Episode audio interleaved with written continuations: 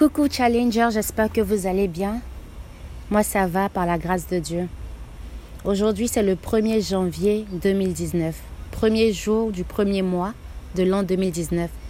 Et vous savez que nous avons la responsabilité en cette année de lire un chapitre du Nouveau Testament. Et aujourd'hui nous commençons par Matthieu 1. Je viens au travers de cet audio vous partager ce que moi j'ai appris. Je remarque dans ce passage que le nom de certaines femmes ont été cités dans la généalogie de Jésus. Certaines femmes comme Tamar, comme Rahab, comme Ruth, comme la femme du riz et comme Marie elle-même, la mère de Jésus. Et au travers de l'histoire de certaines des femmes citées, nous savons qu'elles n'ont pas eu de bons témoignages jusqu'à ce que Dieu intervienne dans leur vie pour que leur vie change. Prenons par exemple le cas de Rahab. Rahab était une prostituée avant de devenir la mère de Boaz. Et c'est parce qu'elle a pu aider, couvrir, épargner la vie de certaines personnes du peuple d'Israël que le Dieu d'Israël a intervenu en sa faveur. Prenons Ruth pour exemple. Ruth était une Moabite. Elle n'était pas une fille d'alliance. Elle n'était pas une fille israélite. Elle était veuve. Elle avait marié l'un des fils de Naomi. Celui-ci mourut. Mais c'est parce qu'elle a attaché sa vie à celle de Naomi que son Dieu est devenu le Dieu de Ruth. Et aujourd'hui, Ruth que nous connaissons comme l'épouse de Boaz, qui est ascendante de Jésus-Christ. La femme suivante est la femme du riz, celle que jusqu'à présent, bibliquement, nous ne connaissons pas son nom. Mais la Bible l'a gardée comme la femme du riz pour nous rappeler que c'est avec elle que le roi David a commis l'adultère et a fait mourir son mari. Dieu a utilisé ces femmes et toutes ces personnes citées parce qu'il y a eu l'exemple d'Abraham, d'Isaac, de Jacob et de toutes ces personnes que leur vie n'était pas exemplaire, que leur passé, leur histoire les disqualifiait pour prouver à quel point Dieu, Dieu seul peut changer l'histoire d'une personne. Dieu peut rattacher ta vie à celle du Messie à celle de Jésus. Et c'est ce qui s'est passé pour ces personnes. Et cela peut se passer aussi pour toi si tu laisses Dieu changer ta vie. La suite de l'histoire de la naissance de Jésus m'a parlé personnellement. Parce que depuis l'enfance, à une étape de ma vie, je me disais que Joseph a dû être un gars chanceux pour prendre pour épouse celle qui a porté en son sein notre Sauveur. Mais le verset 16 nous révèle que ce même Joseph était lui aussi fils de Jacob et descendant de David, qui était descendant d'Abraham. C'est-à-dire que Joseph était un homme d'alliance. Sa lignée ancestrale nous montre que c'était la personne choisie. Et ce même Joseph, quand je lisais, je me suis souvenu de Joseph, fils de Jacob, fils d'Isaac.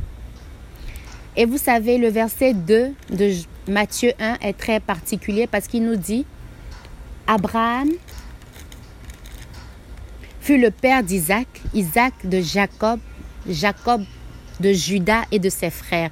Ils n'ont pas mentionné le nom de Joseph pour ne pas confondre le peuple de Dieu. C'est pas le même Joseph, mais ils avaient eux deux le même nom. Et ils avaient pour père, leur père aussi portait le même nom. Nous continuons. Nous voyons au travers de cela que Jésus devait, à tout prix, il devait définitivement passer par cette lignée. Il devait passer par Joseph parce qu'il était destiné grâce à son alliance. Hmm.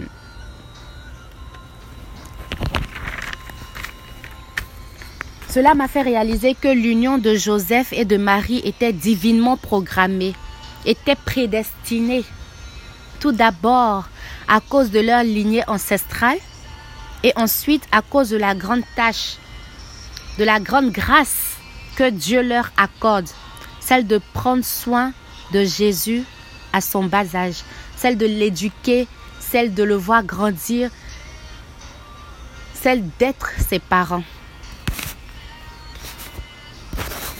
Je remarque aussi que Joseph était fiancé à Marie, mais ils ne vivaient pas ensemble, la Bible nous dit. Cette parole ou cette partie de la Bible peut être une révélation pour quelqu'un. Je ne sais pas c'est pour qui, mais c'est pour quelqu'un. La Bible nous dit que Joseph, son fiancé, était un homme droit hmm. et ne voulait pas la dénoncer publiquement. Il était un homme droit, un homme intègre, un homme de parole. Combien d'hommes droits avons-nous dans cette génération? Malgré ce qui s'était produit, malgré ce qui se traduisait en scandale, Joseph n'a pas tenu à dénoncer publiquement Marie, mais à le faire en secret, pour la préserver, la protéger. Qui sont les Joseph de notre temps? Comme Joseph pensait à rompre les fiançailles, l'ange du Seigneur lui apparut dans un rêve et il lui dit, Joseph, descendant de David, ne crains pas d'épouser Marie, car c'est par l'action du Saint-Esprit qu'elle attend un enfant. L'ange lui parle dans un rêve en lui rappelant d'où il vient, descendant de David. En d'autres termes, toi, fils de l'alliance. C'est cette alliance qui te qualifie. Tu es au bon endroit au bon moment. Hmm. Et je viens te rappeler que tu as aussi part à cette alliance grâce à Jésus-Christ aujourd'hui. Le verset 21 dit, Elle mettra au monde un fils et tu l'appelleras Jésus, car il sauvera son peuple de ses péchés. Le premier travail que Jésus est venu faire, c'est de nous sauver de nos péchés. L'ange ajoute que tout cela se fera pour que la parole s'accomplisse, la promesse s'accomplisse, la prophétie s'accomplisse. Et la prophétie était, la Vierge sera enceinte et mettra au monde un fils qu'on appellera Emmanuel. Ce nom signifie Dieu est avec nous. Et d'autres versions disent Dieu parmi nous. J'aime comment le chapitre se termine. Le verset 24 nous dit ici, quand Joseph se réveilla, il agit comme l'ange du Seigneur le lui avait ordonné. J'aime ça. On n'a pas dit il a réfléchi, ou il a prié, ou bien il a demandé conseil à son camarade, ou encore a-t-il consulté quelqu'un qui sait. Non. Il a juste obéi et agi sur la parole qu'il avait reçue. Et aujourd'hui, je te challenge à obéir et à agir sur la parole que tu reçois. Le verset continue en disant, Et pris Marie comme épouse. Hmm. Cette parole peut concerner quelqu'un aujourd'hui. Prends-la comme épouse après avoir entendu l'ordonnance du Seigneur. Cette parole peut concerner quelqu'un aujourd'hui. Le dernier verset nous dit, mais il n'eut pas de relation avec elle jusqu'à ce qu'elle ait mis au monde son fils que Joseph appela Jésus. Il n'eut pas de relation avec elle, n'a pas profité de l'occasion pour faire quelque chose. Joseph était un homme droit. Et aujourd'hui, je veux t'encourager, Challenger, après avoir lu et entendu ces paroles, que nous puissions aussi marcher dans cette alliance que Jésus-Christ nous offre aujourd'hui. Demeurons bénis. Rendez-vous pour Matthieu 2. À demain.